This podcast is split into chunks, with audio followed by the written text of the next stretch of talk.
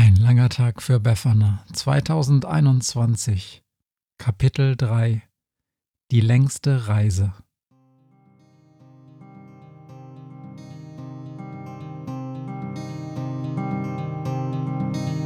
Wenn der Wind einsam durch die Straßen fegt, wenn die kalte Nacht sich auf die Häuser legt, wenn in Fenstern Weihnachtsschmuck ins Dunkel scheint, dann sind Befana und ihre Maus nicht weit. Wenn die Turmuhr Mitternacht geschlagen hat, stürzt die Hexe sich mit dem Geschenkesack auf nem Besen mutig in die Nacht hinab zu den Wesen, die ansonsten niemand mag. Weihnachtshexe Befana ist für alle Monster da. Alle Ratten, Kakerlaken, Geister, Spinnen, Feuerdrachen, alle unsichtbaren Ungeheuer, Zauberzeitmaschinenbauer freuen sich schon das ganze Jahr auf den Winterwind, denn der bringt deine Weihnachtshexe namens Befana.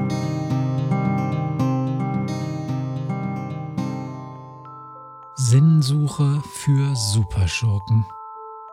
Ihr Buch hatte damals einen regelrechten Skandal ausgelöst. Damals, naja, denkt Befana, dieses damals ist gerade einmal ein Jahr her.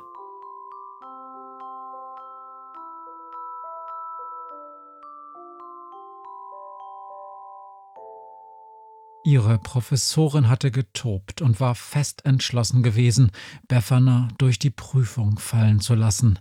Befana hatte in ihrer Arbeit analysiert, warum Godzilla, dieses japanische Urzeitmonster und die Hauptfigur zahlreicher Trashfilme und Comics, eigentlich ein süßer, missverstandener Kuschelbär ist, dem es nur an Freunden und einem Sinn im Leben fehlt.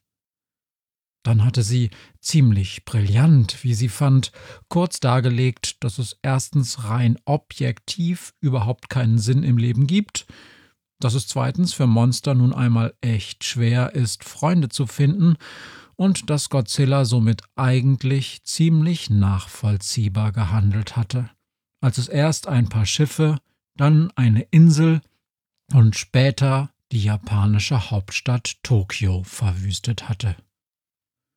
Ist das nicht, was alle tun würden, so ganz ohne Lebenssinn und Freunde?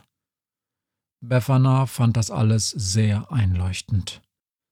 In einem ehrlicherweise ziemlich schlampig heruntergeschriebenen Schlusskapitel hatte sie dann einige Vorschläge gemacht, wie Godzilla trotz allem zufrieden vor sich hin leben könnte, ohne immer gleich japanische Megacities platt zu machen, und hatte unter anderem eine spezielle Verhaltenstherapie entworfen.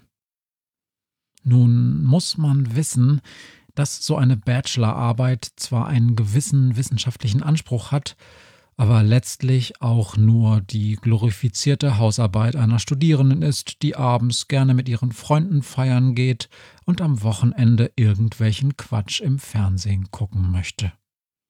Kurz und gut, Befana hatte ihre Therapie für Godzilla aus mehreren mittelgut recherchierten Büchern in der Universitätsbibliothek zusammengeklaut und auch nur schlampig auf Fehler überprüft. Eigentlich war die Bachelorarbeit so ganz ehrlich und bei Licht betrachtet ein erbärmlicher Misthaufen.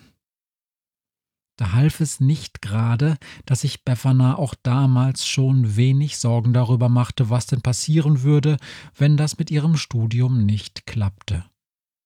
Werde ich eben Vollzeithexe, denkt sie sich in solchen Momenten. Aber so richtig Lust darauf hat sie eigentlich nicht, denn die Sache mit den Monstern, mit Godzilla zum Beispiel, die interessiert sie einfach. Befana sitzt manchmal stundenlang in der Unibibliothek und liest alles, was sich über Monster, Drachen, Kobolde, Geister, giftige Spinnen und sogenanntes Ungeziefer finden lässt. Einfach nur aus Spaß.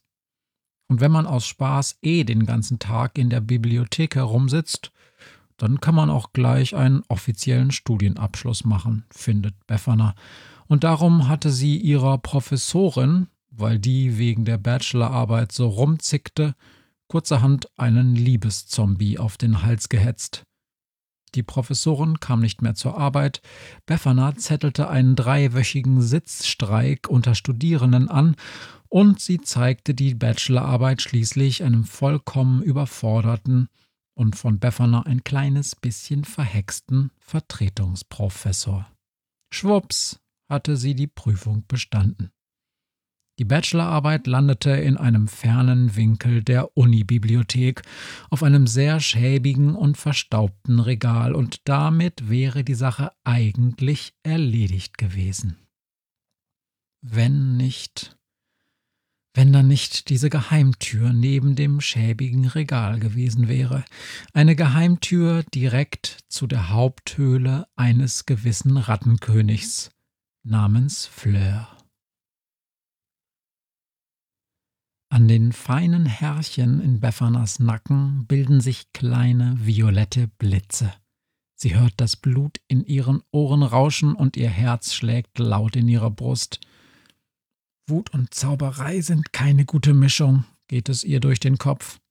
Das hat ihr Lehrer, der Krampus, oft gesagt, wenn der jungen Hexe ein Zauber nicht gelingen wollte und sie ärgerlich wurde. Plötzlich wird es still. Die Zeitmaschine sondert an ihrer Hinterseite pink-türkisfarbene Wolken ab. Quantenwirbel, kommentiert eine gewisse zeitreisende Katze sehr laut und sehr langsam, als spreche sie zu einem sehr dummen, schwerhörigen Publikum. Diese Quantenwirbel miau, bringen die Moleküle der Küchenwand ins Grübeln und die Wand vergisst für einen Augenblick ihre Funktion, drinnen und draußen zu trennen. Ein paar Schneeflocken wirbeln herein und legen sich behutsam auf die Bodenfliesen. In der Kombination mit dem grellbunten Quantenwirbel sieht es in der Wohnung aus wie Weihnachten bei den Teletubbies. Es schneit, sagt Befana leise. Wie schön, erwidert Thomas verträumt.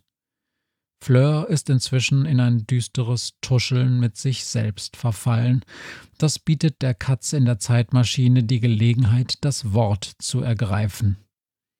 Kommst du dann? fragt sie Befana, als sei bereits alles Wichtige besprochen. Hä? Was? Kennen wir uns? Wohin? Warum?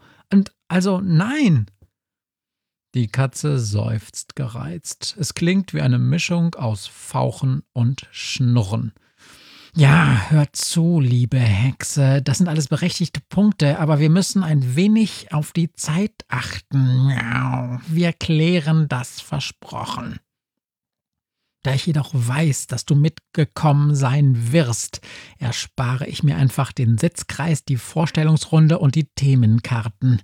Komm jetzt bitte, die Zeitmaschine weicht die stabile Zeitlinie der ganzen Stadt auf, wenn wir hier zu lange warten. Die uralten Blumensticker auf den Fliesen über der Spüle, die irgendjemand vor Jahrzehnten dort aufgeklebt hatte, beginnen Blätter auszubilden und aus der Wand zu wachsen. Thomas schmatzt vergnügt und trottet bereits zu der unverhofften Nahrungsquelle, als Befana beschließt, dass sie diesen seltsamen Traum am schnellsten hinter sich bringt, wenn sie einfach mitspielt. Okay, wie steigt man ein in dieses Ding? fragt sie. Und auch wenn du eh schon weißt, was als nächstes passiert, ich tappe hier gerade noch so ein bisschen im Dunkeln und ich habe sowieso schon einen anstrengenden Tag hinter mir. Erst gab's diesen Pastorenschafverwandlungsunfall, dann springt mir diese cholerische Fellkugel in die Wohnung. Vorsicht, grollt es unter dem Papierkorb. Und dann streicheln statt meucheln. Und darum ignoriert Befana das Gemaule unter ihr. Und darum wär's irgendwie nur fair, wenn ich wenigstens deinen Namen wüsste. Der Name ist Schrödinger, miau, sagt die Katze. Wir kennen uns aus der Zukunft und man steigt hier gar nicht ein, sondern du musst dich hier auf den Sitz quetschen. Zwischen den Relativitätsrelativierer und den Rückwärtsgang. Da liegt eine Pommesschale auf dem Sitz. Keine Pommes, schnaubt die Katze, sondern Kroketten. Komm endlich, miau. Doch Bevana zögert. Hinter ihr stupst Thomas sie mit seiner nassen Schafsschnauze in den Rücken. Ich muss erst noch was erledigen, sagt sie. Der Pastor muss zurück in den Weihnachtsgottesdienst als Mensch. Und außerdem kann ich nicht von dem Papierkorb runter, sonst kriegt Fleur da unten wieder einen Rappel und will alles auffressen. Schon gut, brummt es unter ihr. Reue statt Rache. Ich hab's gerade im Griff, aber ich will mit. Ich auch. Bläh, blökt Thomas. Mir ist egal, wie ich aussehe. Hauptsache, ich darf bei Befana sein.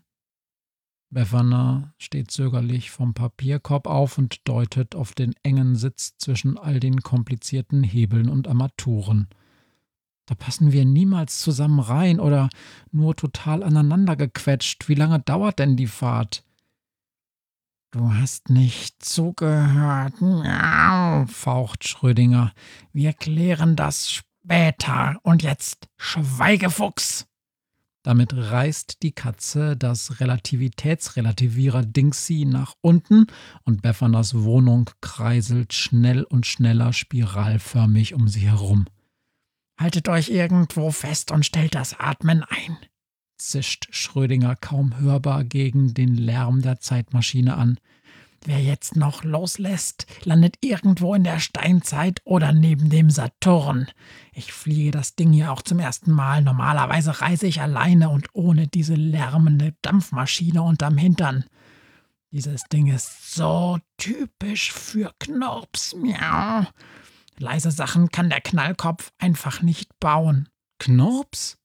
Doch die Katze ignoriert sie. Los geht's. Befana klammert sich an ihrem Sitz fest. Im letzten Moment ist Thomas auf ihren Schoß gehopst und auf seinem Rücken krallen sich unzählige Rattenzähne in das Schafsfell. Als erstes, schreit Schrödinger, denn der Lärm der Maschine ist fast unerträglich. Als erstes machen wir einen Kurzausflug zum Mond. Zum Mond? ruft Befana. Kurzausflug als erstes und dann? Und dann, Hexe Miau, wenn es dann noch ein Dann gibt, wird das eine richtig lange Reise. Potzblitz, was heißt das? keucht Befana. Wie lange denn? Schrödinger dreht sich zu ihr um und funkelt mit den Augen. Die längste aller Reisen, Befana. Unter ihnen wird die Erde zu einem entfernten blauen Ball, und noch weiß nur Schrödinger, dass sie alle diesen Ball nie mehr betreten werden.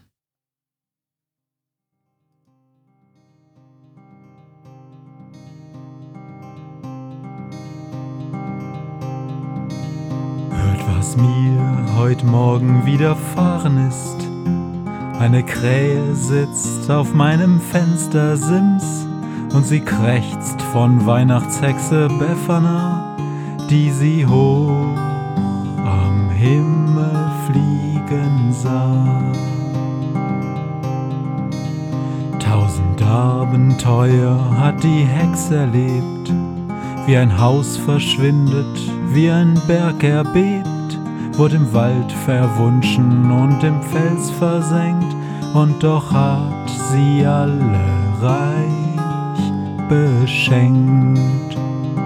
Weihnachtshexe Befana ist für alle Monster da. Alle Ratten, Kakerlaken, Geister, Spinnen, Feuerdrachen, alle unsichtbaren Ungeheuer, Zauberzeitmaschinenbauer freuen sich schon das ganze Jahr auf den Winterwind, denn der bringt eine Weihnachtshexe namens Befana.